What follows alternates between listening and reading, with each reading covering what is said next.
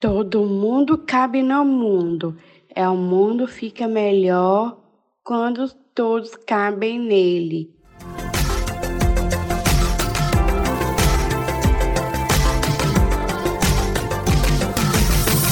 Inclusive Luísa.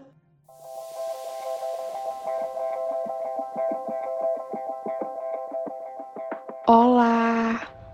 Esse é o podcast Inclusive Luísa.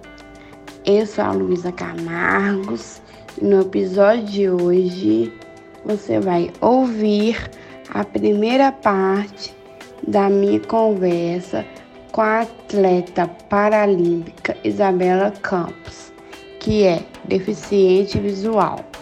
O papo com a Isabela foi tão legal que vão dividir em duas partes. Nesse episódio, você vai ouvir sobre a vida dela como pessoa com deficiência e como o esporte é muito importante para ela. Na próxima semana, você vai ouvir mais sobre a carreira da Isabela como atleta paralímpica. Por causa da pandemia de Covid-19, essa entrevista foi realizada por meio de uma videochamada que prejudica um pouco a qualidade do áudio, mas te garanto que a conversa está ótima.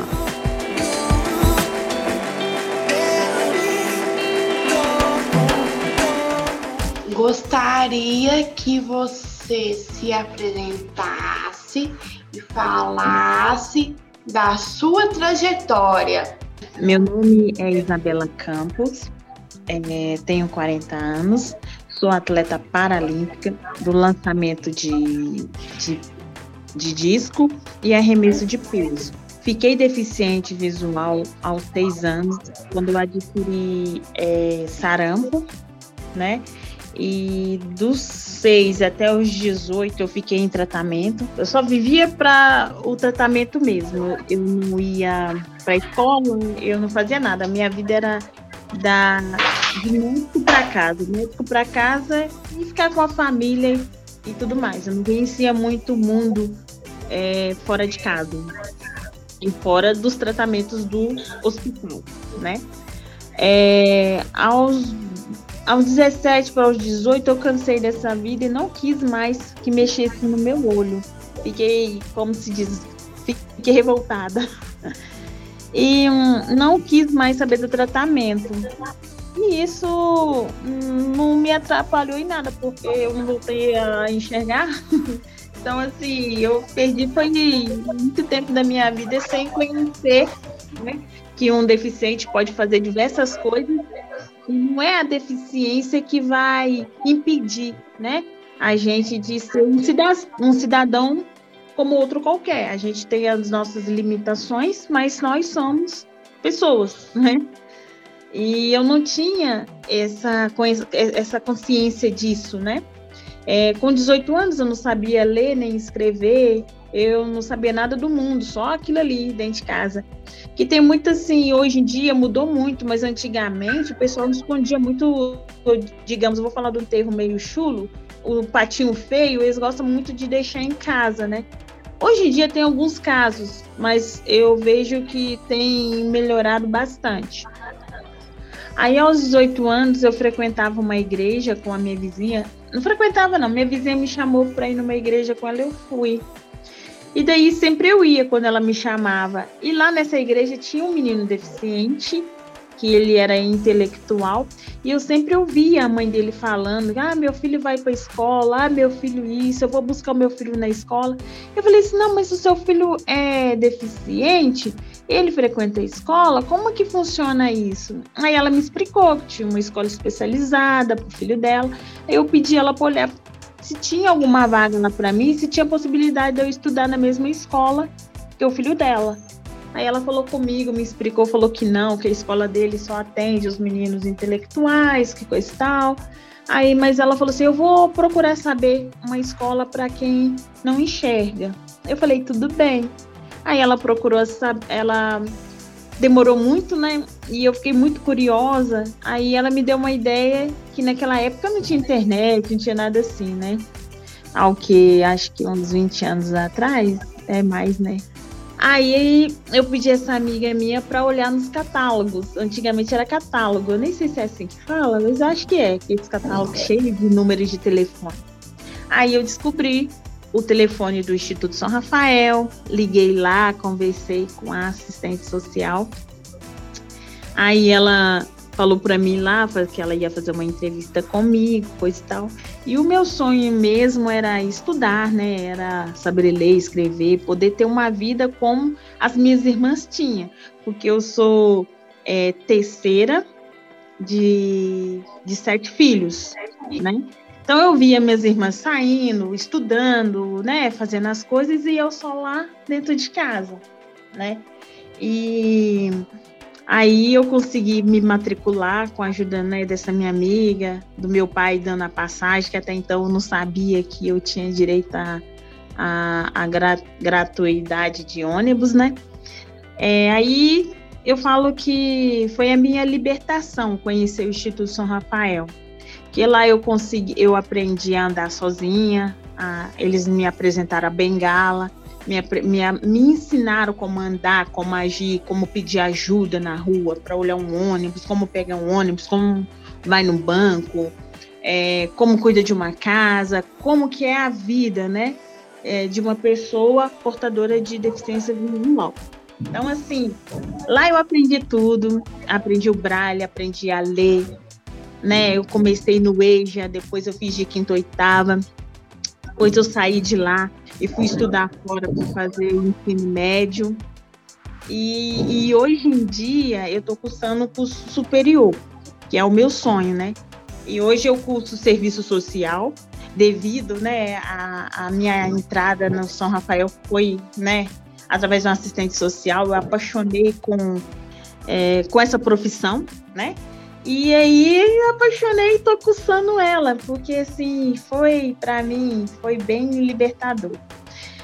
É, porque eu, eu sou uma, uma pessoa de família humilde, sou negra, sou deficiente visual e sou mulher. Então, é atribuído em mim vários tipos de preconceito, né? Que eu falo que o preconceito ele é cruel e quando ele é somado com outros fatores, né, tipo assim, deficiente, negra, mulher, então assim a vida é muito difícil, né, para gente assim. E graças a Deus assim a trancos e barrancos, né, fui conquistando o meu meu lugar aí e graças assim a Deus, né, estamos indo aí. E eu vou contar um, isso aí é um pouco resumindo a minha vida, assim, como foi, né? Eu saí de uma menina, de um patinho feio para para descobrir o mundo, poder sair, fazer as coisas, né? Que se dependesse assim do conhecimento, né, do meu pai e da, meu, da minha mãe, eu não culpo eles, que no caso aí é falta de conhecimento que eles não tinham, né? É, é, tipo, meu pai trabalhava em dois serviços para sustentar a gente, minha mãe era cozinheira em um restaurante, então a vida deles era trabalhar para sustentar os sete filhos, né? E graças a Deus eles criaram a gente muito bem, que nenhum assim fugiu do, como é que eu posso dizer, do padrão estabelecido para a sociedade aí nossa aí, que é meio meio cruel.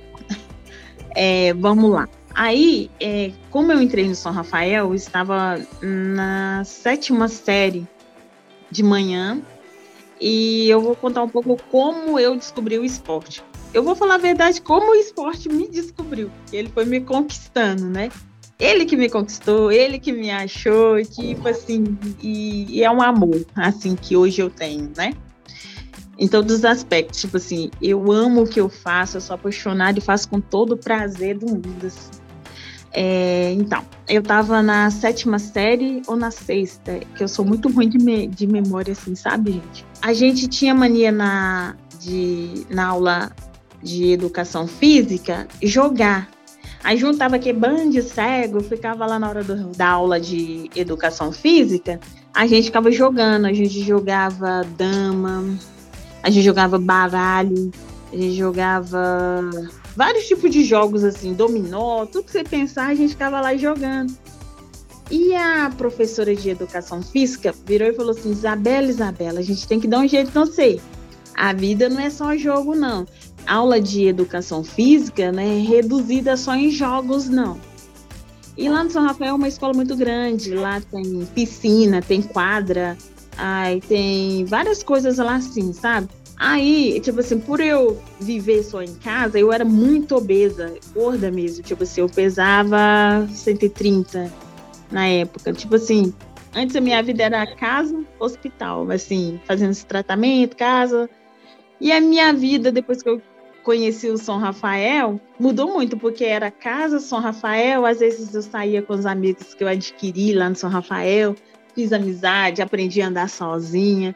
É, o pessoal da minha casa já pedia para mim pagar alguma coisa no centro. Vai lá no centro resolver um negócio para mim. Então, assim, eu consegui adquirir uma é, autonomia que fala bem, bem legal, assim, sabe? Isso me fazia muito bem. Mas mesmo assim, eu era muito acima do meu do peso certo para mim. Aí essa professora falou assim: não, por que não faz um esporte? Eu falei, mas como é que eu vou fazer esporte? Falei com ela, não, vou te apresentar. Aí ela me indicou uma associação que tem aqui em Belo Horizonte, chama ADVBEL. É, se não me engano, é a Associação dos Deficientes Visuais de Belo Horizonte. Aí eu cheguei até essa associação e lá eles me apresentaram. Lá tinha natação, judô, é, atletismo, é, goalball. Então foi me apresentando assim todos os tipos de esporte que tinha na associação voltado para os deficientes visuais. Aí eu virei e falei assim: ah, eu gosto de andar, gosto de, de andar. Aí ele falou assim: ah, então vai pro, pro atletismo. Aí chegando lá, cheguei com a indicação lá na pista, onde que tinha um professor chamado Cássio Damião, que foi meu primeiro mestre, assim eu falo, né?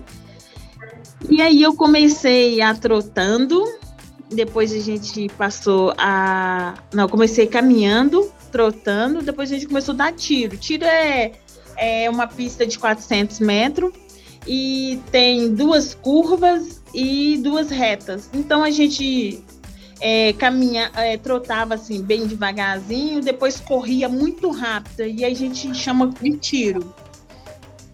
É, então, assim, de 115, 130, assim, que foi o meu peso maior, eu fui para 60. Uma pessoa que quando eu entro numa coisa, eu, eu quero fazer com perfeição, sabe?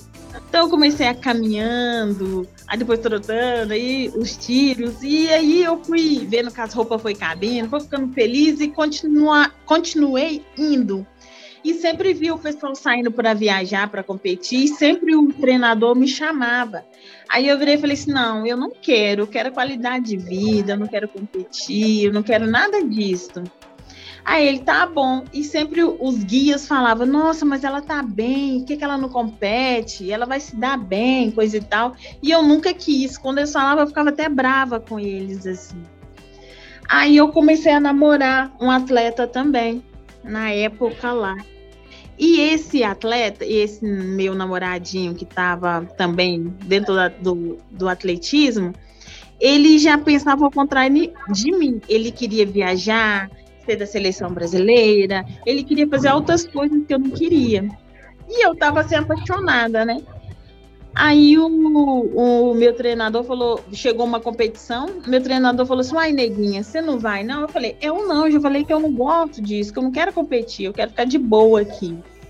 Aí ele virou e falou assim: Nossa, você vai deixar o seu namorado ir sozinho? Você não sabe o que, que acontece nessas, nessas viagens, coisa e tal. Eu virei e falei assim: Nossa, é mesmo? Aí ele começou a fazer minha cabeça, né? Aí eu virei pra ele e falei assim: Ah, então faz a minha inscrição que eu vou lá vigiar esse trem aí. Aí, graças a Deus, eu fui. Aí na primeira competição, é, eu nem sabia roupa para usar e coisa e tal. Comprei um short normal, entrei para correr, se não me engano, era os 5 mil. Aí nesse 5 mil eu corri, corri, corri e arrumando a roupa. Aí eu ganhei, mas eu fui desclassificada, porque o guia passou na frente. Então, assim, os treinadores quase me. O treinador quase me matou. Como é que você perde uma prova? E eu sem noção, para mim, assim, eu só tava correndo. Não sabia que eu tava na frente nem nada, né? Aí, quando eu fui desclassificada, depois arrumaram um short melhor para mim. Aí eu entrei no 1500, ganhei. Aí eu entrei no, nos 800 também ganhei, que eu fazia meio fundo. E eu fiquei muito feliz. Eu falei, poxa, é, é essa, é essa emoção que sente de ganhar, coisa e tal. Tô gostando desse negócio. Muito obrigada. Uhum. Quando o assunto inclusão entrou na sua vida? A, a inclusão entrou na minha vida quando eu saí de São Rafael e fui fazer o ensino médio numa escola comum. Qualidade do ensino, para mim, deficiente, eu tô falando da minha deficiência, ela foi impedida, tipo assim. A qualidade do ensino foi muito ruim para mim, porque na sala tinha 45 alunos, só eu de deficiente. Eu preciso de escutar, né? É, então eu fui impedida disso. Tipo assim, eu me sinto que o meu ensino médio foi tipo, passado, mas não foi. É, como é que eu posso dizer? Não foi. Não foi 100%. Entendeu? Tipo assim, de aproveitamento para mim, de conhecimento, de saber as coisas realmente, falar assim, eu sei isso. Então, eu, me acho que eu, Isabela, fui prejudicada, porque se tivesse é, um ensino médio dentro do São Rafael, vamos supor, que nem no São Rafael tinha à noite ensino médio, tanto para os deficientes como para quem não era deficiente. Então, juntou as duas, só que a, a, a classe não era muito cheia como é, como a gente saiu para fora para ter, entendeu? É, gostaria que você contasse para a gente como seu dia a dia, sua rotina. É, de segunda a sexta eu acordo seis horas, tomo meu café, tomo meu banho e saio para o treino. Chego no treino, eu sempre corro antes, eu tenho 30 minutos de corrida. Aí começa o treino específico, né? A técnica Fico no treino de 8 e meia, de 8 horas até meio-dia. Meio-dia eu venho para casa, se eu tiver que resolver alguma coisa, banco, alguma coisa assim, eu vou e venho para casa. É, eu moro sozinha, aí eu ajeito a casa, faço o que tem que fazer, é, descanso. E quando tinha aula presencial, antes de ser remota, eu ia para a faculdade, que é aqui perto de casa mesmo. A faculdade fica uns 300 metros da minha casa. Eu ia a pé e voltava a pé. Eu ia e ficava até 9 horas, 10 horas, quando tinha todos os horários. E voltava, dormia e continuava de novo. Mas agora com a aula remota, a gente, é, quando dá seis, seis e pouca, já ligo o computador e vou ver as aulas, e fico mais em casa, assim, nesse momento, assim, de pandemia. E final de semana eu vou para casa da minha mãe, vou passear. Agora que não tá dando, né? Mas antes eu passeava, viajava, assim, ia para sítio. Mas final de semana é na casa de minha mãe mesmo. Que legal. Quais as dificuldades que as pessoas com deficiência enfrentam para praticar esporte? A dificuldade que eu mais enfrentei é, foi financeira para comprar os materiais, essas coisas assim. É, quando você entra no setor, entra na pista, você tem que ter uma pessoa, tipo um guia. É, dificuldade também de achar pessoas, né, que que, que, que tem tempo para ser guia, né? Hum, eu acho que a mais é essa mesmo. Quais sugestões que você daria melhorar o acesso das pessoas com deficiência à vida esportiva? Eu acho que tem que divulgar mais, divulgar mais assim nas mídias mesmo que uma pessoa, uma, uma pessoa seja qualquer tipo de deficiência, seja, né, é, visual, ou seja intelectual, ou seja. É, tem a outra que eu esqueci o nome, hum, que, que engloba é, cadeirante, né? Quem teve que amputar, física, ou seja, deficiência física, tem lugar no esporte, sabe? Eu falo que o esporte ele é muito, ele é democrático. Ele não escolhe pessoas, pode ser gorda, magra, é, preto, branco, é, com braço sem braço, vendo não vendo. Então, assim, eu acho o esporte, assim, por isso que eu sou apaixonada. Ele é muito democrático, tem espaço para todo mundo, né? Às vezes a pessoa vem assim, ah, eu sou cego e gordo.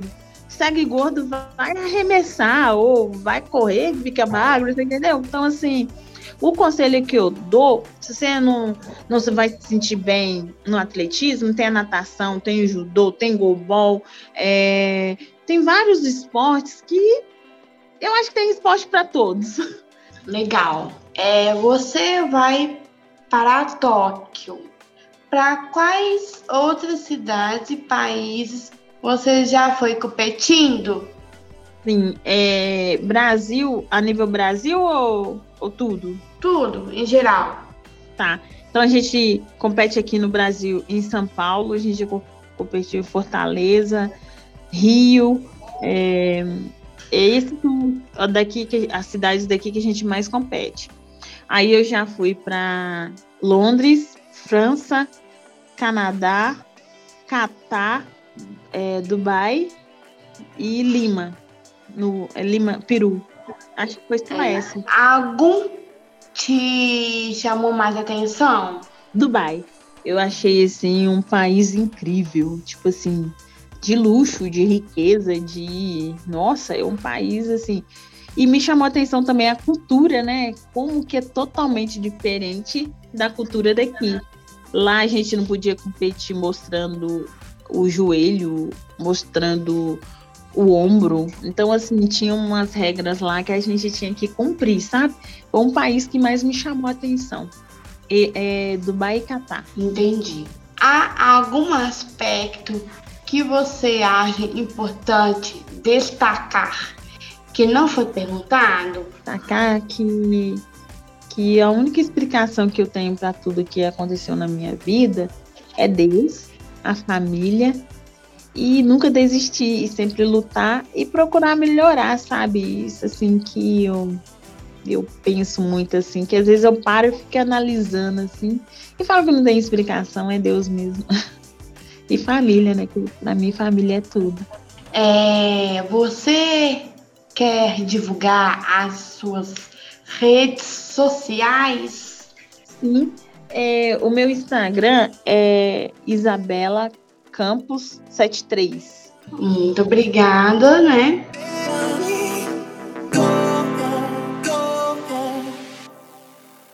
Gostou da conversa? Fique ligado nas nossas redes sociais www.inclusiveluiza.aic.org.br e também no Instagram, arroba AIC Ardeline Cidadania e arroba Lu SR. Comente nossos posts com quem você quer que eu converse sobre a temática da inclusão. Ah, e não deixe de assinar o podcast no seu tocado preferido. Não perca nenhum episódio. Até mais. Beijos.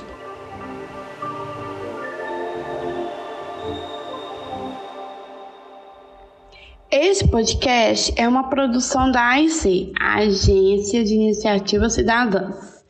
A direção do Inclusive Luísa é minha, Luísa Camargos. A produção é minha e da Carla Damiani. Edição Sara Dutra. Arte Jéssica Kawagiski e Bruna Lubambo.